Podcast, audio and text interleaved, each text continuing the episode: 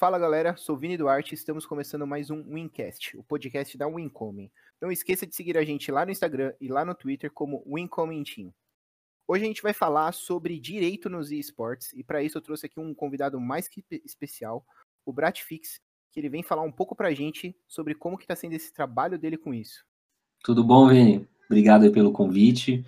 Vamos falar de esportes, vamos falar do cenário profissional aí, de quem quer também participar desse cenário. Isso aí. Então hoje a gente vai falar um pouco sobre como que é, foi a história dele, como que ele chegou até onde está hoje, um pouco do trabalho que ele tem feito, a conexão que tem o direito com os esportes, a importância que ele tem, e até um pouco sobre como quem quer chegar e começar a transformar o seu projetinho pessoal em uma empresa, onde buscar auxílio, onde buscar informação e os, alguns cuidados que precisa ter, né? Tem algumas dicas para vocês e o que, que ele espera também um pouco do futuro disso. Vamos embora. Perfeito, vamos lá.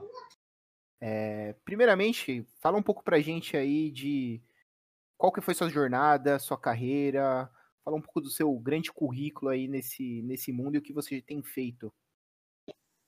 Bom, primeiro, acho que antes do currículo, acho que todo mundo que está nessa área tem contato com games, não tem como não não ser uma pessoa ligada ao games, né? Eu sempre gostei muito de games, sempre desde pequeno, acho que passei por, por várias gerações, peguei geração 8 bits, 16 bits, PlayStation, toda a geração agora, e, e, é uma coisa que a gente continua, né? É, faz parte da nossa geração, né? A nossa geração já não vê é, videogame como brinquedo, né? Vê o videogame como parte, os jogos, né? Eletrônicos no geral, como parte da nossa vida, e isso torna-se muito natural, né? Hoje a gente ter pessoas da, da nossa faixa etária jogando, trabalha, tem sua vida normal, joga também, tem o seu uh, uh, os amigos fora do videogame, os amigos que são de dentro do videogame, os amigos que transitam por todos esses esses ecossistemas. E dentro disso, eu me formei, sou advogado, já sou, já estou com 14 anos de formado, e a minha especialização, ela é em direito do trabalho, passa pela, pela parte de contratos também, e passa também pela parte do direito desportivo. E acompanhando o cenário, não só o cenário de games, mas a evolução do esporte eletrônico, você começa a perceber a profissionalização do setor e com a profissionalização do setor você vem também os desafios né, do, do setor. Um setor que vai crescendo e vai se profissionalizando, você tem desafios, você tem questões de regulamentação, questão de contratos, você tem os negócios jurídicos que vão surgindo, e disso daí iniciou-se aí um, uma assessoria jurídica para equipes, começou mesmo com, com amigos, né, amigos jogando, que formaram as suas equipes, e dessas equipes foram para o cenário profissional, começaram a chegar os patrocínios, e eles, cara, eu tô, o cara quer me patrocinar, quer, quer colocar dinheiro no time. Como é que eu faço? Vou ter que assinar um contrato? O que, que é isso? Eu vou ler? Me ajuda aí.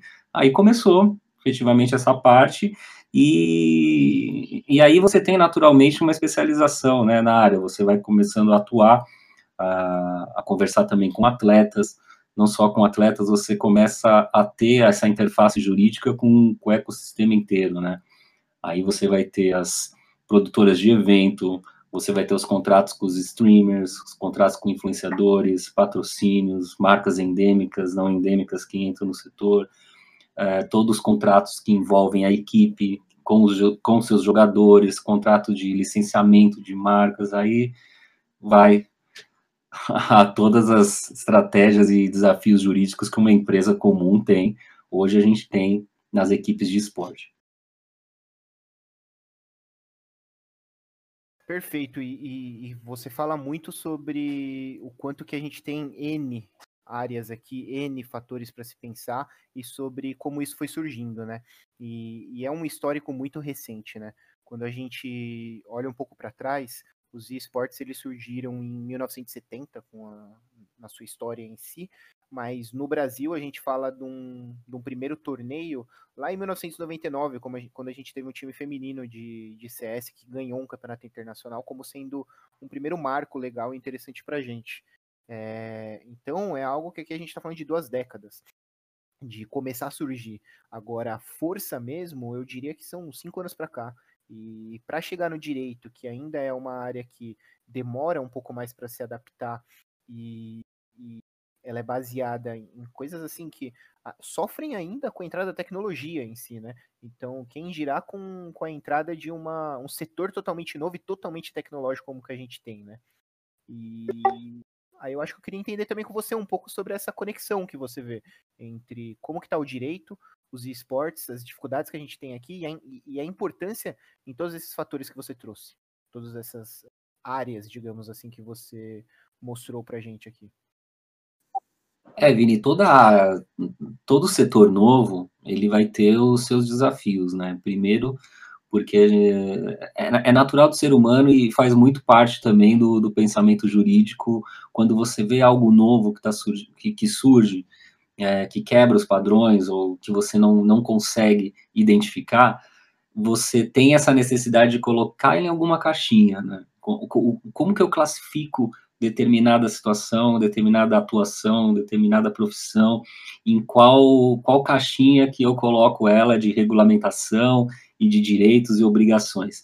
Então, todo cenário novo, ele passa por isso. É, e bem como você pontuou, o esportes tem, apesar de a gente ter os históricos de 1970, mesmo se a gente usar 1970, ainda é um período curto, se você for ver, por outros segmentos, né, por outros mercados já mais consolidados. E, e ele passa por várias, é, várias, é, vários assim desafios, né, que eu coloco né, para se estabelecer. A gente já passou por diversas discussões se o esporte eletrônico ele é considerado esporte. Ainda tem essa discussão, mas hoje você já tem muito mais sedimentado que o esporte eletrônico ele pode ser considerado sim um esporte, porque ele tem as características de uma prática esportiva você tem regras organizadas, um cenário já profissional, com, com regulamentos, com, com normas, com formas de disputa, você tem profissionais que atuam, que têm horário de treino, que têm um desempenho uh, avaliado. Então, tudo isso aproxima a prática que você tem com a prática esportiva. Então, são, são barreiras que você vai superando. E dentro disso, você também tem os negócios jurídicos que são realizados nesse setor. Você vai ter os contratos, então o esporte eletrônico ele passa por uma regulamentação dos contratos e um avanço do, do direito sobre isso, como enxergar primeiro essa prática, se ela vai ser uma prática esportiva mesmo, ela vai ter que atender ao que disciplina as leis é, sobre o esporte, porque você vai ter que tratar o pro player hoje como um atleta. Se você o trata como atleta e ele participa de uma competição, é uma competição esportiva e existe uma lei que regulamenta as atividades esportivas e os contratos dos atletas. Então nós vamos seguir isso. E o direito, ele não é tão, ele não é tão rápido, né? As leis, as leis elas não são tão velozes quanto a mudança da sociedade. Então a mudança da sociedade ela vai ocorrendo, os profissionais do direito e de outros setores é, vão avaliando essas mudanças, adaptando com as regras que você já tem, aplicando já o que, o que serve ou não para o esporte eletrônico, para regular esse setor, até que venham outras leis e possam, de alguma forma, acomodar isso melhor. Mas uh, a gente não pode esperar né, a lei chegar para o cenário se desenvolver. O cenário não para. Você vê aí que o avanço que nós tivemos nos últimos cinco anos foi um avanço muito grande, né? Você não tinha, por exemplo, esporte eletrônico na, na TV aberta. E hoje você tem, você liga a televisão, você assiste o CBLOL, você assiste a liga de Free Fire. E Exatamente. já está se tornando comum isso, já está se tornando uh, aceito, natural essa questão. E, e o mercado não parando, nós como profissionais que atuamos no mercado, seja o advogado, seja o psicólogo, seja o nutricionista, seja o responsável pelos recursos humanos dessas equipes que precisam participar, o financeiro, precisam correr atrás e entender esse, todo esse sistema e, e encaixando ele dentro de um modo profissionalizado. É, tem, tem uma pergunta que eu acho que é bem específica, mas que talvez seja de curiosidade de muita gente, é, principalmente porque quando a gente fala de esportes eletrônicos, é uma carreira que começa muito cedo e termina muito cedo. Então ela é muito mais parecida com tênis do que com o futebol. Quando eu tô falando cedo, é mais cedo que um futebol, né? É, e como que existem modalidades e modalidades, algumas são permitidas que atletas menores de idade compitam e outras não. É, independente disso, existem contratos já sendo efetuados com, com menores de idade e coisas do tipo. Quais são os cuidados que um menor tem que ter que ter para participar de um time, para jogar campeonatos e por aí vá, mesmo que seja permitido, ele consiga participar e faça coisas que não, não infringam nem ele nem as equipes. Então, aqui nós temos que entender, dar um passo para trás e entender como que hoje o, o cenário do esportes ele se equipara ou não ao cenário tradicional. Diferente do cenário tradicional, você tem as confederações, as federações que disciplinam algumas regras do, do esporte, do esporte, né, tradicional. Quando a gente vai para o esporte eletrônico, nós não temos isso, porque ah, você tem o esporte, a gente consegue identificar o esporte eletrônico como uma modalidade esportiva, é, com o acesso que você tem que ter garantido, o acesso ao esporte que, que a sociedade precisa, um, um direito é, regulado e, e, um dos direitos básicos né, do, do, cidadão, o direito ao esporte lazer. Mas quem comanda o esporte eletrônico, hoje, quem detém os direitos é a desenvolvedora. É diferente do esporte tradicional. Eu posso pegar uma bola, formar dois times, jogar na rua, estou jogando futebol. O esporte eletrônico não, tem um dono. Se eu vou jogar Rainbow Six, existe uma desenvolvedora por trás que é dona desse jogo. É, se eu vou jogar um League of Legends, tem a Riot, que disciplina as regras desse jogo e disciplina também as regras do campeonato. Então, muitos dos campeonatos, quem disciplina a regra é, é quem é a desenvolvedora. E a desenvolvedora disciplinando a regra, o que geralmente eles seguem? As classificações indicativas. Se eu tenho um jogo, ele vai ter uma classificação indicativa. Qual que é a classificação indicativa dele? Ah, é mais 14, mais 18. Então é importante seguir a classificação indicativa. Além da classificação indicativa, se for permitido menores jogarem, tem, é, os menores eles também têm contratos, são contratos diferentes dos, da, dos plenamente capazes, né, que, que assinam. Tem que ter a participação dos pais nesses contratos, que, que é, é uma questão essencial e são os cuidados que têm que ser verificados. Aí são os outros cuidados que são os gerais de contrato, né? A questão do prazo do contrato, qual se vai ter valores ou não vai ter valores envolvidos, se tem alguma, alguma restrição para participação de outras disputas, usar determinado uniforme de uma marca de um patrocinador ou outro, são ah, assim atenções gerais de qualquer contrato mas a orientação principal é, é, a, é, a, avaliação e a participação dos pais, né? Eles precisam anuir com, com esse contrato. Perfeito. Acho que aqui é interessante ver que as possibilidades estão abertas para que aconteça de uma forma bem executada, né? Onde não, não cause mal a ninguém. É...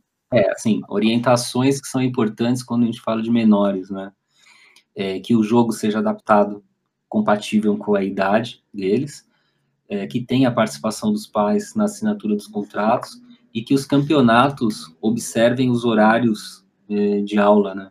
É uma questão também importante. É, é, garantir que a participação daquele, daquele jogador menor de idade não comece a influenciar no desempenho escolar dele. Então, são, são questões que têm que ser observadas pelos times também, nas questões de treinamento. Isso é muito importante, que os treinamentos eles é, sejam adaptados para que não prejudiquem uh, o desenvolvimento escolar. Perfeito. Acho super interessante e é algo que, que é importante a gente disseminar essa informação para que, que todo mundo saiba, até porque a gente está com times por todo lugar ultimamente. O time é o que mais tem. E até falando um pouco disso, é, como que, que a gente faz saber o momento e até o que buscar de ajuda, o que pesquisar, quais informações recorrer no momento que a gente verificar que o nosso projeto ele começa a tomar um porte de se tornar uma empresa. Então, quando o seu time está começando a crescer, é, quando sou, até sua squad, às vezes você não está com um time formado, mas você está começando a, a, tomar porte em campeonatos e pretende ter algo assim, pretende cuidar, ou até N outros projetos que se façam aqui dentro dos esportes, né? Mas qual é o primeiro passo aqui? É, como você bem falou, tem muito time, né? Então, se você vai para o competitivo, você vê muito time, muito clã, né? Que não, vamos falar de times especificamente, né? Vamos falar dos clãs, que tem muitos clãs. Você tem um grupo de amigos que joga com uma certa regularidade, começa a fazer isso de uma forma mais organizada, de uma forma mais dedicada, eu diria. E, e eu acho que é natural, de, aí vai depender também da intenção de cada um, né? É, eu, por exemplo, eu gosto de jogar, mas eu, eu não tenho aquela, aquele foco para jogar profissional, por exemplo. Eu, eu, eu, jogo muito mais como, como hobby, uma coisa mais for fun, do que uma dedicação profissional. Então, se eu caio em um squad que já começa passar cal para você fazer, tem que fazer isso, tal, tal, tal, eu falo, não, cara, não é isso que eu quero, entendeu? É, é, é diferente. Mas se você tem é, um time onde há uma orientação para um desempenho e você vai, você sente que isso vai crescendo, que a participação em campeonatos ela começa a ter um resultado positivo, você começa a ver nisso um negócio, é, é aí que você começa a mudar a chave. Costumo dizer que você muda a chavinha do for fun competitivo e vamos virar profissional. E aí começam os desafios, começam também a, as questões que você precisa observar. Primeiro, Antes todo mundo era amigo jogando, agora vocês podem se tornar sócios ou podem se tornar parte de um negócio. Então é importante que isso já fique estipulado num contrato. Qual vai ser a responsabilidade de cada um dentro dessa sociedade, como que ela vai funcionar, como que o time vai funcionar. Você quer fazer parte da sociedade? Você quer ser só um jogador? Então isso vai se tornando um negócio, vai se tornando profissional. É aí que a, a amizade também ela passa a ser não só um elo de, de relacionamento, de amizade, mas um elo, um elo de relacionamento profissional. E o relacionamento profissional ele precisa de contratos bem estabelecidos para que isso funcione. E para que você progrida com o seu time, a primeira, a, a primeira sugestão que eu dou é abra uma empresa. Você tem o seu time, você precisa transformar ele numa pessoa jurídica. Por quê? Se você receber o contato de algum patrocinador, de algum investidor, ele não vai fechar esse contrato com uma pessoa física, ele vai fechar esse contrato com uma pessoa jurídica do time.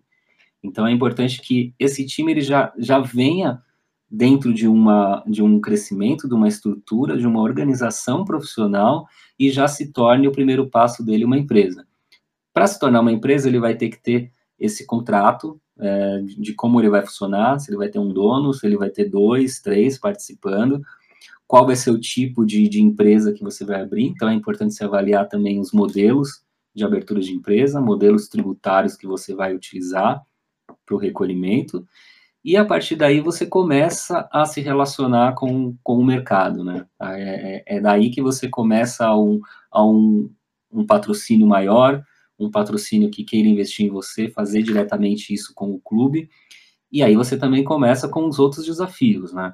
Você vai desenvolver uma marca para o seu time, aquele, aquela marca que você utilizava quando você não era um time profissional, você vai precisar ou não reavaliá-la, porque geralmente a gente começa com uma marca que você pega uma imagem dali, outra ali, é, copia um pedaço do, do logo de outro time e vamos embora pode ser que isso não encaixe no cenário profissional, porque se você vai para o cenário profissional, você precisa ter uma marca única, você precisa que essa marca seja registrada, que você seja o dono dessa marca e que você não sofra lá na frente a necessidade de mudar o nome.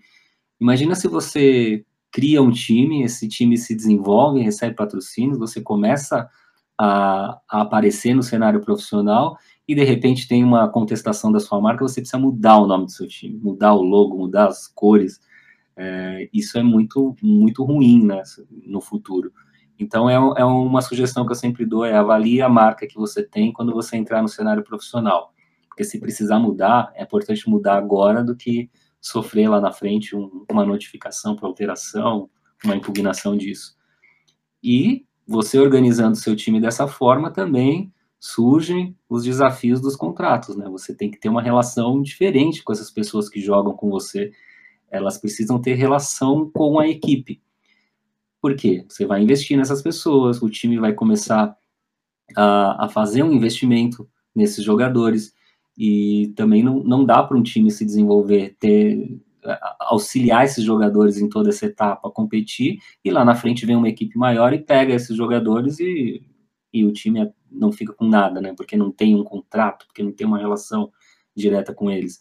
Então, é mais um ponto, você organizar as relações jurídicas com os jogadores, porque quando você começa a aparecer no cenário das ranqueadas, no, nas competições, os times já estão de olho, né? Já tem muito time utilizando aí os campeonatos menores para fazer peneira para as academies deles, para os times diretos. Então, é importante também ter, ter isso em mente. Perfeito, que é um pouco parecido com a situação que a gente tem passado aqui na Wincoming. É, hoje, o nosso time, a gente já deve ter para mais de 30 atletas com, com a gente, entre menores e maiores de idade, é, atuando em três modalidades de jogos já. Estamos quase expandindo para a quarta. Então, ainda não somos uma empresa. Hoje ainda é uma organização, digamos assim. É, tem eu aqui fazendo um papel administrativo com o pessoal, mas a gente ainda não consegue ter contratos e, e coisas do tipo que são realmente importantes. É, obviamente a gente tem modalidades como, por exemplo, que jogam no console que não existe um profissionalismo real por ali. Então, olhando para esse lado, não é, digamos, crucial que se tenha um, um algo construído. Mas olhando para o lado que não é console, que se chega no profissionalismo, é realmente importante. E aí eu acho que também cabe a cada um que enxergar esse, esse momento, abrir conversas com, com pessoas como você para ter o auxílio, caso não tenha o conhecimento técnico para executar, ou até mesmo com amigos e pessoas próximas que possam auxiliar mais vividas para que realmente consiga fazer essa abertura de empresa e essa é, avaliação de marca para que realmente siga tudo da melhor forma possível. E olhando até um pouco esse momento nosso, eu vejo que a gente está passando aqui por mudanças hum, claras dentro da, de todas as carreiras que estão sendo construídas dentro do, do esportes e não é só no direito, isso acontece em todo lugar. Eu queria pegar uma, uma opinião sua aí de quem está passando por essas mudanças dentro da carreira também, ou passou já, né, no, no seu caso, para entender um pouco sobre que, que você considera sobre a, as profissões regulares e os esportes aqui. Olha, o, o esporte eletrônico ele é só mais uma forma de desenvolver um mercado. É, eu converso com as pessoas, tem muito também desses desses mitos, né, colocados dentro do esporte.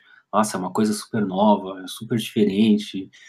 É, é e não é. é. O negócio é diferente porque a forma de desenvolver é diferente. Por exemplo, é um esporte. Eu consigo enxergar todas as características de uma atividade esportiva. A única diferença é que eu faço em frente a um terminal. Eu uso ou um celular para competir, eu uso um computador, eu uso um console. A única diferença é que eu uso um, um terminal.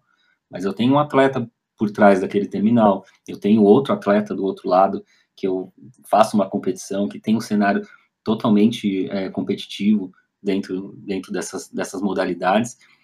É, então, a essência do esporte, ela, ela, ela é comum a outras modalidades esportivas. E o cenário, o mercado, ele também tem essa parte comum. Por exemplo, uma equipe vai, ter uma, vai ser uma empresa. Você olhando a estrutura dela, ela vai ser uma empresa ela vai precisar do profissional do financeiro para ver as contas, o dia a dia, o pagamento das pessoas, para ver os investimentos, checar os, os tributos, tudo que toda a parte fiscal. Vai ter que ter uma relação com a contabilidade também. É, vai ter que ter profissionais de RH dentro dessa empresa. Então, toda a estrutura que você tem administrativa de uma empresa grande, comum, você vai ter dentro de uma equipe de esporte. Você vai ter o jurídico, as qualificações e, e, a atuação dele vai ser diferente, porque a matéria é outra, mas também é direito contratual, é direito trabalhista, é direito tributário, é, são todos os desafios. Então, você abre sim um ecossistema muito grande do esporte. Você abre uma, um leque de carreiras lá dentro do, do esporte eletrônico enorme. Se a gente contar só os profissionais, os profissionais tradicionais, que todos eu vejo que conseguem se encaixar, psicólogo, nutricionista, é, médico. Você pode ter tudo isso dentro de uma equipe de esportes. Você tem ainda as, as, outras profissões, por exemplo, vocês fazem as transmissões, né? A equipe tem a possibilidade de ter uma, um canal de transmissão. Então, você vai fazer toda a parte de transmissão, você vai precisar de, ou você contrata, ou você precisa de uma empresa para fazer isso. Se você vai precisar de uma empresa, essa empresa terceira prestadora tem que entender o cenário, tem que entender como que eu faço essa transmissão, quais os canais que eu utilizo, como que eu faço o link, toda essa organização. Então, você vai criando, além de outras profissões, você vai criando outras especializações nas profissões. E, e isso é super positivo, né? Porque eu ainda vejo, assim, o esporte eletrônico com muitas profissões que a gente não imagina que vai, vai existir ainda, né? Perfeito. Já cheguei a ver matérias que, que falavam sobre existirem mais de mil profissões no, no esportes hoje, é, que é, é, um número que é exponencial. E isso daí eu vi num documentário que já deve ter uns dois anos, então nem imagino quanto que, que é hoje, né? E, e, concordo muito com o que você falou. E se você tem uma profissão, e se você ama games, se você quiser conectar as duas coisas, eu acho que vale pensar, é, ver se existe essa possibilidade. Porque eu acho que de jornalista a médico, tudo aqui tem, tem possibilidades. É, basta achar o seu espaço e ver onde, onde encontrar é, o seu cantinho, né? Porque a gente tem marketing, a gente tem mídia, a gente tem transmissão, a gente tem uma parte técnica, a gente vai ter TI, a gente vai ter desenvolvimento, a gente vai ter direito, vai ter medicina, nutrição, a gente vai ter essa parte de execução mesmo, que é jogar, a gente vai ter uma parte técnica também de manutenção, a gente vai ter uma parte de projetos, onde a gente fala sobre é, construção de game house, a gente pode falar aqui sobre financeiro, contabilidade, aqui ó, é, falando de, de algumas, né, de bate-pronto que a gente lembra agora. E olhando tudo isso é muito amplo, mas falando um pouco aqui mais do direito, é, eu, eu entendi que hoje você está auxiliando muitas equipes já, já está fazendo um papel junto com elas, e é realmente muito importante, até porque eu vejo N casos já surgindo na mídia em relação a problemas jurídicos entre equipes. Vamos, vamos simplificar falando de equipes. Então, casos onde tem é, jogadores processando equipes por é, não cumprir com regras de contrato, é, por não fazer pagamentos adequados, ou questões de é, um pouco mais ergonômicas aqui, por sofrer lesões ou até mesmo por é, problemas psicológicos relacionados ao tempo gasto jogando e N coisas em relação a isso. É, como que está um pouco desse, desse momento em relação a processos trabalhistas aqui, em relação aos times e jogadores? É, então, essa, essa questão é, é uma das questões que foram se adaptando com o cenário, né, com, com o desenvolvimento do cenário, você vai compreendendo como esse cenário se movimenta, como ele se organiza e como a legislação ela vai sendo aplicada em determinadas situações. Você tinha no passado, é, quando você não tinha essa discussão se o esporte vai ser um esporte ou não um esporte, muitas equipes formavam só contratos, por exemplo, de uso de imagem e voz fechavam um contrato de uso de imagem e voz, pagavam esse contrato e, e o cenário ia se desenvolvendo dessa forma. Só que você analisando a atividade, você consegue identificar elementos que o aproxima de um atleta. E se não aproxima de um atleta, aproxima de uma relação de trabalho. Hoje, com as equipes, você tem um profissional, o atleta, que treina, tem um horário de treino, ele tem que cumprir um, uma jornada interna da empresa de desempenho, de entregas, de, de treinamento, de calendário. É, ele pode ou não ter um contrato também de transmissão, então ele vai ter que cumprir as suas horas lá de, de streaming para o canal. É, isso vai gerando o quê? Relações de contrato de trabalho. Você vai criando uma relação de trabalho diretamente com, com essas pessoas. E, e, essas relações elas precisam ser reguladas pela legislação trabalhista. E aí começaram a surgir os, os primeiros processos, né, os primeiros, as primeiras discussões jurídicas sobre a relação dos atletas de esporte eletrônico levadas para a Justiça do Trabalho. Então, você tem hoje, dependendo da, da modalidade, da forma que você lida com esses atletas, você tem os elementos hoje da, da relação, os elementos do contrato de trabalho Então, se você tem os elementos do contrato de trabalho, você precisa regular isso dentro de um contrato e precisa realizar os pagamentos com base na CLT. Então, são, são adaptações que as equipes, muitas equipes tiveram que passar. Hoje, eu posso dizer que boa parte das equipes profissionais atuam dessa forma, tendo contratos especiais de atleta, é, que no passado não era, mas isso já, já é uma grande evolução para o setor. Já é algo que, que mostra, porque quando você usa a, a legislação, você usa o, o contrato correto, ou, ou, o mercado começa a se regular de forma correta, na, é, é uma visão onde todo mundo ganha, né? Você favorece o atleta que está chegando, você coloca a, a equipe como uma equipe dentro de algo sustentável no mercado, né? De práticas sustentáveis e legais dentro do mercado, e você atua para se todo o mercado atuar dessa forma, você reduz também a, a questão de, de competição desigual, né? Porque não basta você ter, ter lá uma equipe que está toda regulada, a outra toda desregulada, consegue contratar jogadores com alto valor e são coisas que você, dentro de um mercado, ela, ela é ruim, ela é nociva. O fair play esportivo que a gente tem ouvido muito falar em muitos esportes e é muito bem executado dentro da NBA, por exemplo, né? Isso. É, aqui é mais, eu vejo mais como um fair play empresarial, né? Perfeito. Porque como você está no mercado novo, você precisa que o mercado todo cresça e que o mercado todo se desenvolva. Você tem marcas olhando para esse mercado.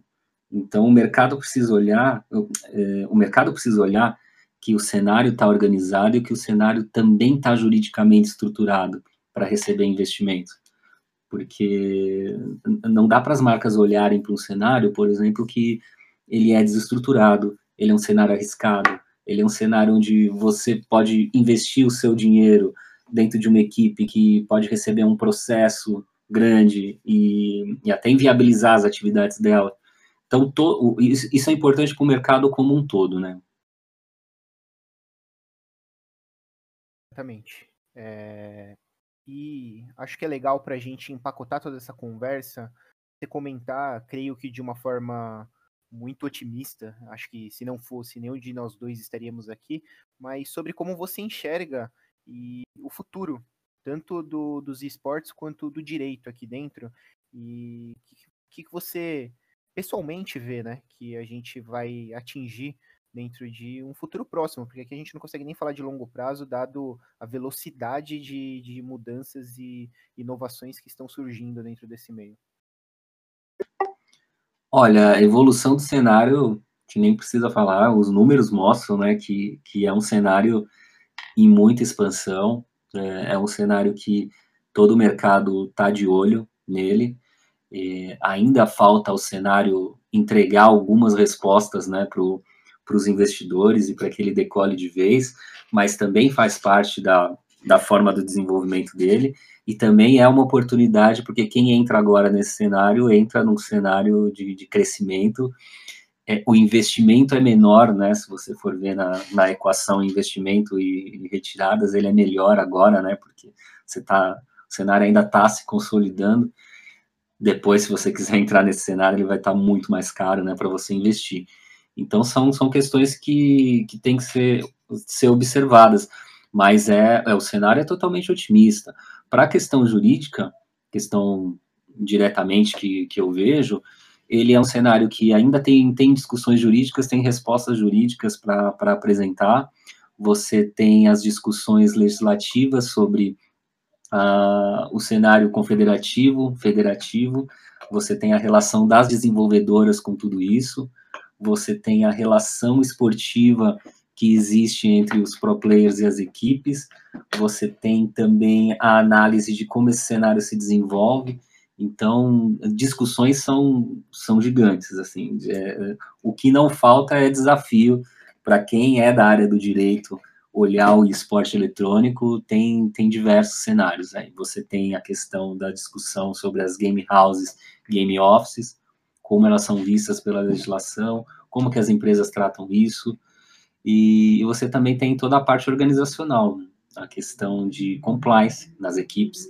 que as equipes já estão olhando para isso, né? Você é, criar práticas de compliance, criar práticas internas de como desenvolver as competições, como vai ser o relacionamento desses atletas, como eu faço uma, uma disciplina de relacionamento desses atletas e como eles devem se portar dentro de competições, como eles devem se portar dentro de redes sociais ou de outras formas. Então, assim, é um cenário muito amplo e, e ainda falta, falta gente que estuda mesmo a parte do, do esporte eletrônico, que traga coisas de fora.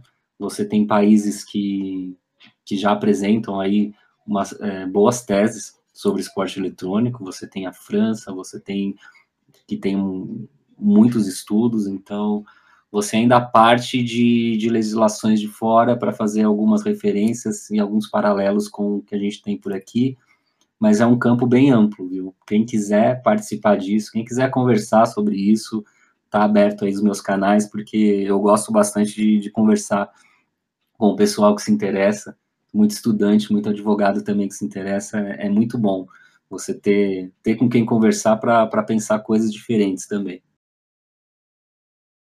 Isso é extremamente importante e, e, essa troca gera um aprendizado sem limites. E pode abrir portas para você na, na, sua carreira, na, na, sua vida, pessoalmente, profissionalmente, é, a qualquer momento, se você estiver focado e realmente buscando esse, esse conhecimento, essa troca. E eu compartilho muito do que, do que você trouxe aqui de informações e creio que acho que esse é o nosso terceiro episódio aqui já. E eu ainda não trouxe alguns dados que eu acho interessante, eu só, só queria compartilhar eles agora rapidinho. Mas hoje o Brasil ele é o terceiro país do mundo no consumo de transmissões de, de esportes eletrônicos. A gente fica apenas atrás dos Estados Unidos e da China. E em receita, a gente também está entre os 10 maiores. E enquanto o mundo vai crescer até 2021 em torno de 10% no, na quantidade de gamers, é, o Brasil tem expectativas de crescer 15%. Então a gente está sendo muito bem visto como um berço aqui e diversas empresas já têm aberto os olhos para o Brasil no, no quesito de começar a se esforçar mais para trazer coisas para cá. Enquanto a gente vê empresas como a Blizzard, que ainda não apoia muito o cenário no Brasil, a gente já vem a Riot e a Ubisoft, por exemplo, é, a Garena também, com Free Fire, que colocam um esforço imenso em, em crescer aqui dentro. Eu acho isso muito interessante. É, mas acho que foi um, um, ótimo fechamento aqui pra gente. É, gostei muito dessa conversa e sobre a discussão. E se a gente ficasse aqui mais duas ou três horas, iria assunto fácil, porque eu acho que tem um monte de área aqui pra gente conversar, um monte de detalhe, principalmente quando a gente está falando do, desse lado jurídico que está sendo construído. É, é uma situação imensa. Mas é isso. Acho que queria deixar o espaço aberto para você comentar um pouco, fazer um fechamento e até divulgar um pouco suas marcas, suas redes sociais. Vou deixar elas também no, no episódio para que todo mundo entre lá e acompanhe, porque eu vejo que você solta muito conteúdo legal também para a galera. Não, legal, eu que agradeço, Vini, é o que você falou, se a gente ficar aqui conversando, vai, vai horas e horas aqui falando sobre o cenário. É, a gente falou muito de, de profissões, né, de quem quer entrar nesse, no meio do esporte eletrônico, uma dica que eu dou bastante é nunca deixe de lado a parte técnica, porque muita gente me procura, fala, olha, eu gosto bastante, eu queria atuar nessa área porque eu gosto bastante de games, eu jogo bastante desde os 4, 5 anos. Falei, tá, e como é que tá a base técnica, né? Você você está estudando direito do trabalho, está estudando parte de direito esportivo, é, não, ainda não. Então, é, a pessoa precisa se preocupar muito com a parte técnica. Entender do jogo, entender do cenário é importante, é, é um diferencial, mas não é o determinante. O determinante é que você seja um excelente profissional na área que você está atuando. Se você é um advogado, você primeiro precisa ser um excelente advogado na área que você atua e depois é, ver o cenário dos jogos. Se você tem os dois, ótimo, você já está três passos na frente de, de muita gente mas eu nunca esquecer essa parte técnica. E quem quiser me acompanhar, é, eu, eu, costumo colocar bastante conteúdo, sim, partilhar bastante coisa, conversar. Quem quiser tirar dúvidas sobre alguma coisa, é, eu vou deixar o meu Instagram, que é o arroba e também o meu LinkedIn, que eu posto bastante coisa lá. Só me procurar como Antônio Bretfish, já vai, vai aparecer por lá. Vamos conectar e vamos, vamos conversar aí sobre o cenário. Perfeito. Muito obrigado pela conversa. Muito obrigado a todos que estão nos ouvindo. E também não deixa de seguir a gente lá no Instagram e no Twitter como Wincomintin. É isso aí. Mais uma vitória para conta, pessoal. Valeu, galera. É isso aí.